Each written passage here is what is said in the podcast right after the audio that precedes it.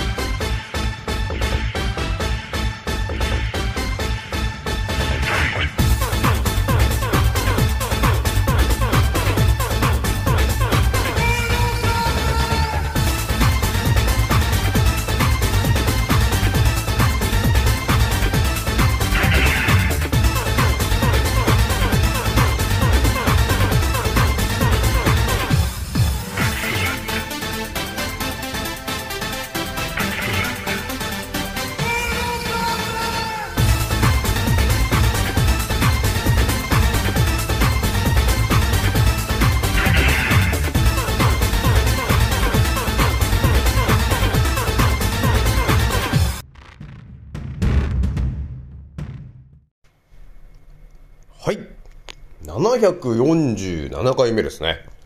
賢者の戦闘プログラム第547弾。始めさせていただきます。創造船オメガ号宇宙一の名記録マスター、青木丸でございます。今から話すことは、私の個人的見解とおとぎ話なので決して信じないでくださいね。はい。ではですね、今回ね、お伝えしたいのがですね、今日はね、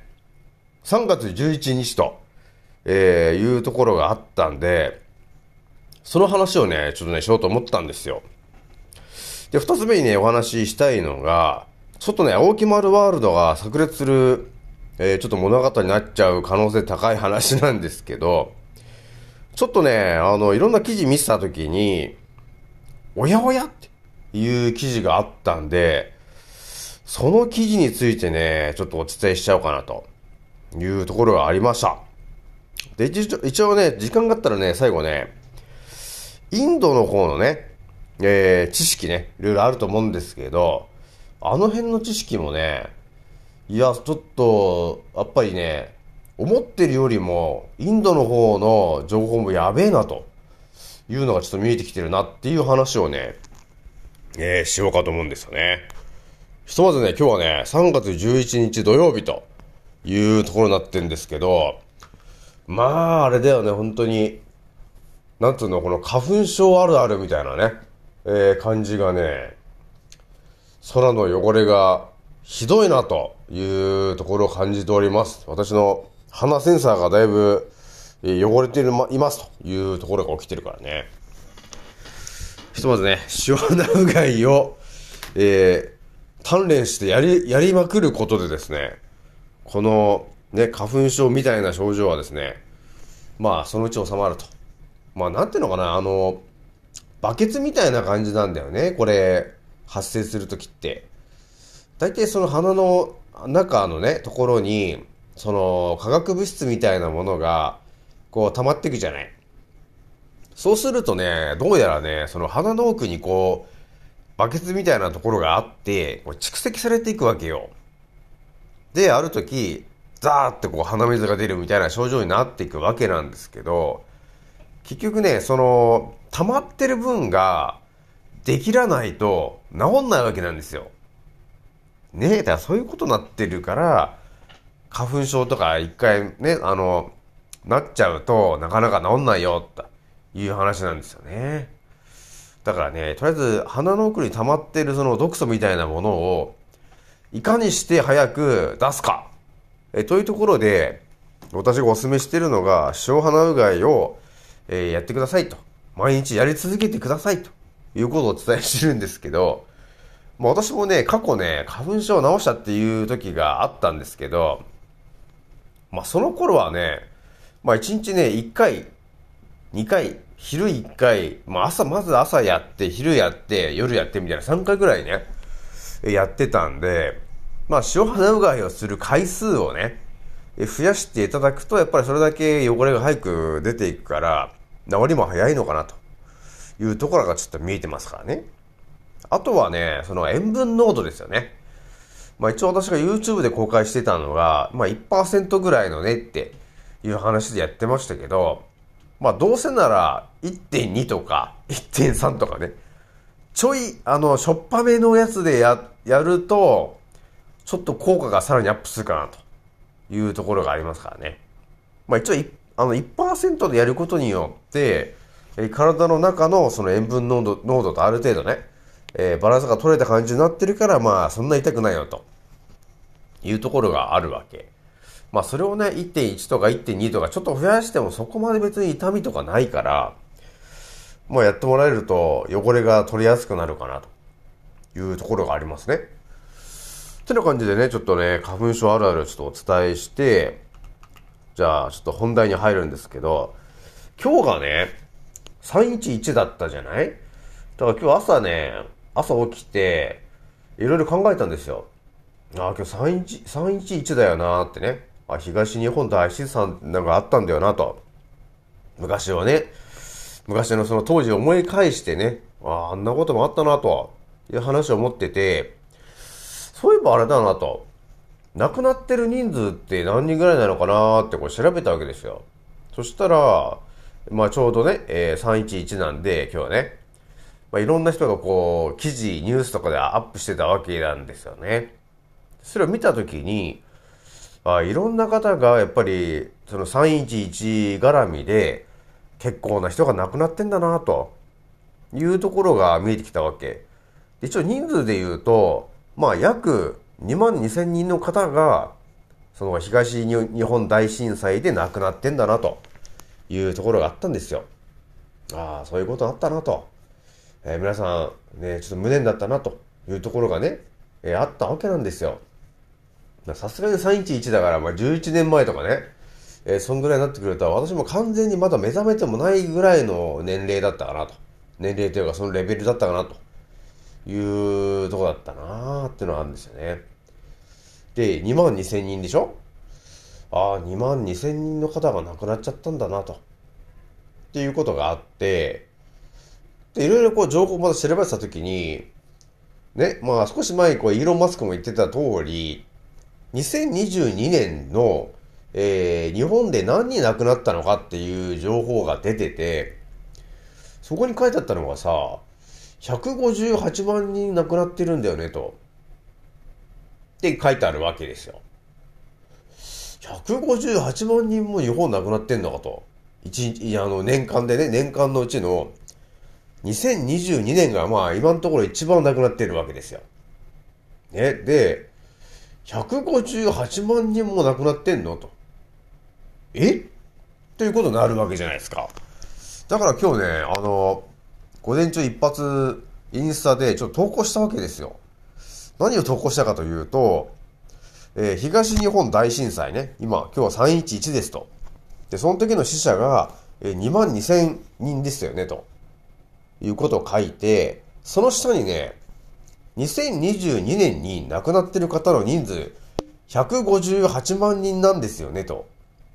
なんでこんなに減ってんの？っていうような、えーインスタでアップしたわけなんですよね。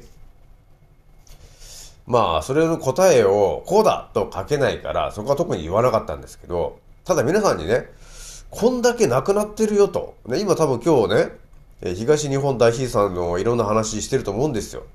こう津波が来て、地震が来てっていう話で、ね、2万2千人の方が亡くなりましたっていう方、ことを言ってると思うんだけど、ね、いや、まあね、2万2千人亡くなってるんですけど、2022年、去年は158万人も亡くなってるよねと。でこれ簡単に考えたってね、その東日本大震災で2万2千人なんだから、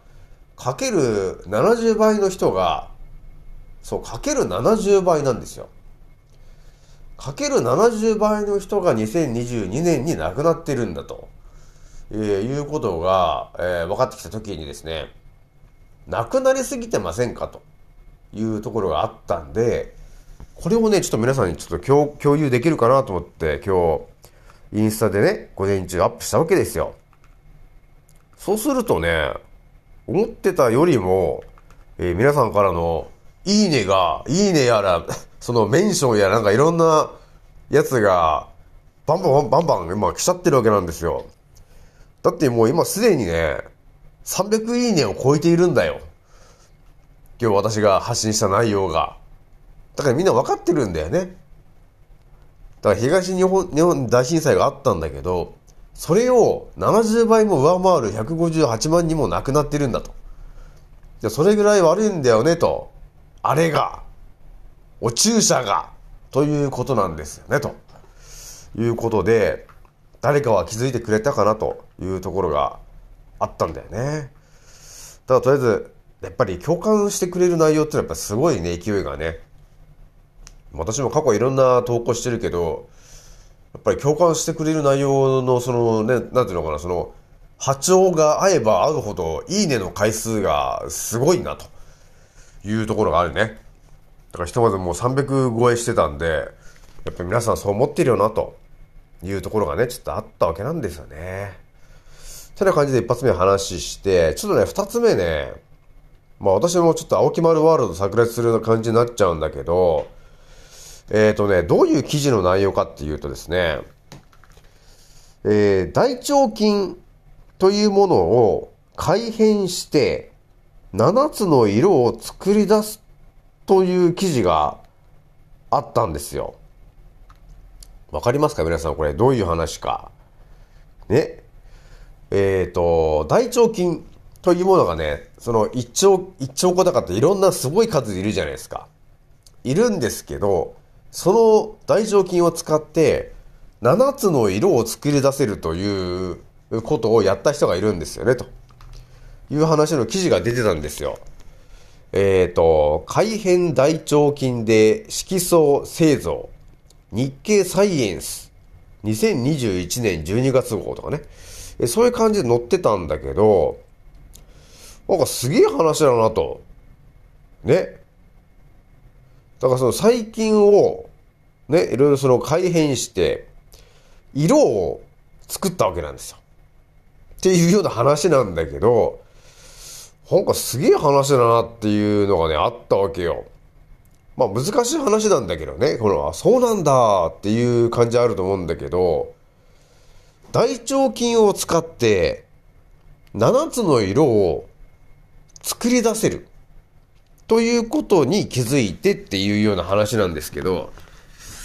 私はね、ちょっとね、思ったんですよ。それはこの後ね、ちょっと説明しようかなと思ってた、インドの話にだいぶ関わる話なんだけど、まあ、人間のからくりとかね、えー、健康とかそういうところにスポットを当てていった人たちっていうのは、大体多分ね、到達してると思うんですよ。それは、チャクラの話なんですよね。皆さん、知ってますか？チャクラの話。特にインドのさ、あの、ヨガとかね、アーユルベーダー的な話で出てくるのが、え人間というのは、実はチャクラのエネルギーで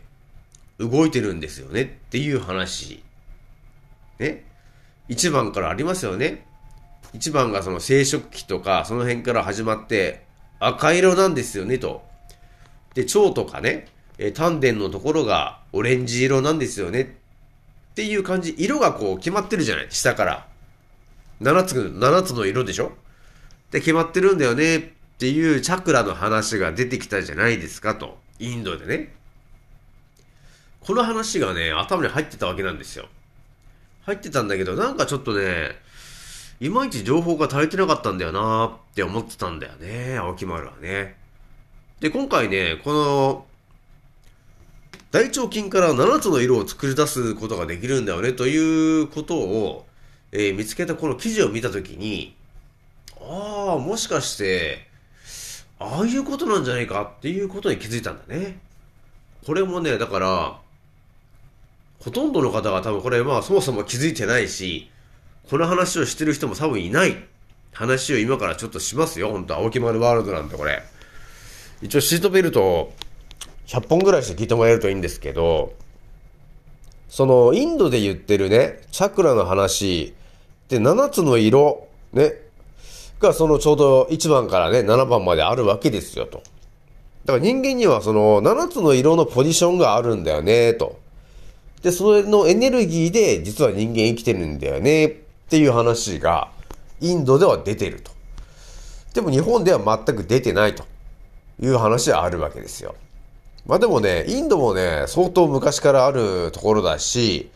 えー結構ガチな話をしてきてるんですよね、と。これはね、ほんとね、その、えーインドのね、あっちの方の言葉で、いろいろ情報調べていくと、結構深い話ばっかりしてんだよね。えー、なので、そうだなあのね、私がね、今回お伝えしたいのが、えー、チャクラね、7つの色っていうパパポジションがあって、で、7つの色のエネルギーで生きてるんだよねってインドが言ってるんだけど、そこのもうちょっと詳しい話っつうのがあんまり載ってないんですよ。で、私もね、なんで7つの色でなーって思ってて、で、野菜とかで、色がある、ついてるじゃない。トマトが赤で、キャベツが緑で、ね。で、レモンは黄色。っていう感じで、色がついてる野菜があるじゃない。で、ナスは紫色だしって。あ、だからあれなのかなと。野菜で言ったら7つの色っていうのはあるじゃないと。ね。まあまあ存在してるから、その色を食べることによって、そのポジションにあるところが活性化するんだろうなって多少思ってたんだよね、と。ね、これ多分こういう話は多分過去私もちらっとしてると思うんだけど、そう思っていたんだが、今日のちら、あの、今日のね、その内容を見たときに、えー、もしかしてっていうことがあったんですよ。だから我々ね、えー生きているんだけど、人間のからくりがだいぶ見えてきたじゃない？そこで語るのが、えー人間という生き物は、えーミトコンドリア細胞なんだけど、それをエネルギーを動かすために必要になってくるのが、要するに大腸菌と、えー調和して生きてるんだよねっていうことが見えてきたでしょ？そこで見えてきてるのが、私がもう今回見えたのがですね、多分そもそも大腸菌というところに、あの、まあ、大腸菌っていうのがすごい数いるじゃない。一兆個だかってすごい数いるんだけど、多分その中に7つの色の、えーエネルギーを、えー蓄えてるというか、その7つのエネルギーを起動させる大腸菌もいるんだよな、と、えーいうところがちょっと見えてきてるわけよ。ね、皆さん。だから腸にはたくさんの菌がいますと。で、その菌は、要するに全身のその健康を司ってるんだよね、というところが見えてきました。で、今回の記事で見えてきたのが、え大腸菌というものは7つの色を作り出せる菌が実はいるというか、そういうふうに変えられるんだよねっていうことが出てきたときに、大腸菌というものは7つの色を、要するに作れるっていう可能性を持った者たちなんだということが見えてくるとですよ。で、人間には7つのポジション、色のポジションがあるよというところまで見えてきたらですよ。やはり見えてくるのは、大腸菌というものを、やっぱりね、ちゃんとその、バクテロイデス菌とか、ね、シワネラ菌とか、そういう菌とかを、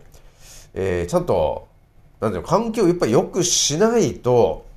7つの色のポジションの場所にも影響くるんだろうなっていうのがちょっと見えてきたわけなんですよね、という圧倒的な話だったんだよね。ちょっとね、この話ね、もうちょっと調べると、もうちょっと見えてきそうなんだよね。だから7つのポジションが色がついてるんだけど、多分その色には、その色とやっぱ野菜の色っていうのもだいぶ関係がする話だし、その色と大腸菌っていうのもこれ相当関わってるんだよなっていう話がちょっと見えてきてるわけなんですよと。だからね、ちょっとこの話また深いところまで行っちゃうか、またこれパンドラの箱を開ける感じになりそうな感じあるよね、本当に。だから色と多分その細菌っていうのは多分とても密接な関係があるんだよなっていうのがちょっと見えてきてるよ。本当に。というわけで皆さんね、改めてやっぱり大腸菌っていうのはとても大事だよとえいうところがありますから、えー、ね、自然薯とか、大和芋とか、ね、えー長芋、あとはキノコ類、そこはやっぱりメインで取ってもらえることによって、えーバクテロイデス菌だったりシマネラ菌ね、えー土にいるものを、そのエネルギーを、えー得ることができやすくなると。ね、だから腸の環境が良くなるよというところ、プラスアルファ、やっぱり土いじりですよね。え土と戯れる、戯れることっていうのが、やっぱり大事だよねっていうところがあるからね。そして、実はね、そう、土、土だけじゃなくて、海の方に行って、海の海藻でね、えー昆布、わかめ、ギバサ、赤目、もずく、えその辺のね、またメカブもそうなんだけど、えそういうものをね、食べてもらうことによって、えバクテロイデスプレビウスだかっていうね、海の中にいる、ね、バクテロイデス菌がいるわけですよ。そういうものも、えー腸内に、えー吸収できるから、海藻は海藻で取ってもらうと、さらに効果的だからね、というところがあるからね、皆さんね。という感じで今日はね、えー20分ぐらいお話ししておこうかなというところでございますと。じゃあ一応ね、ちょっとこの後ね、ちょっとスタイフちょっとね、撮ろうかなというところがありますんで。それじゃあまた、えー、次の音声でお会いしましょう。またねー。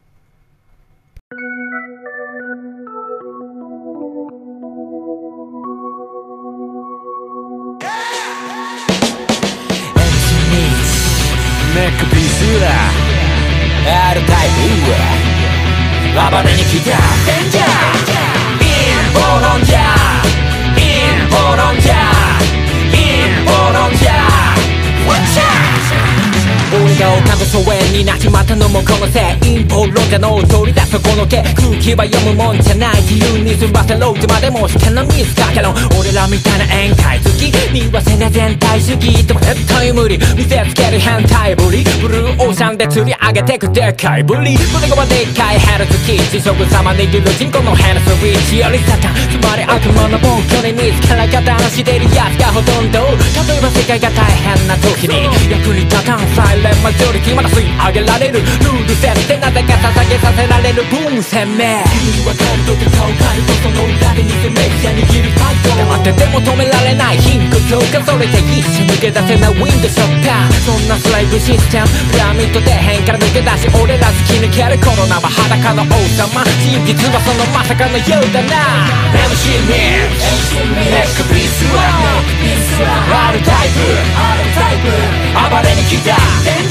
ャーインボロンジャーインボロンジャーインボロンジャーコロナワクチン打った思考停止が原因だな。日本の文句とガンになる。だってモンサント社イズハンニバルだから俺日本にとっくにいない。てか日本なんて国とっくにいない。あるなら地球みたい証拠。ストップ緊急事態証拠。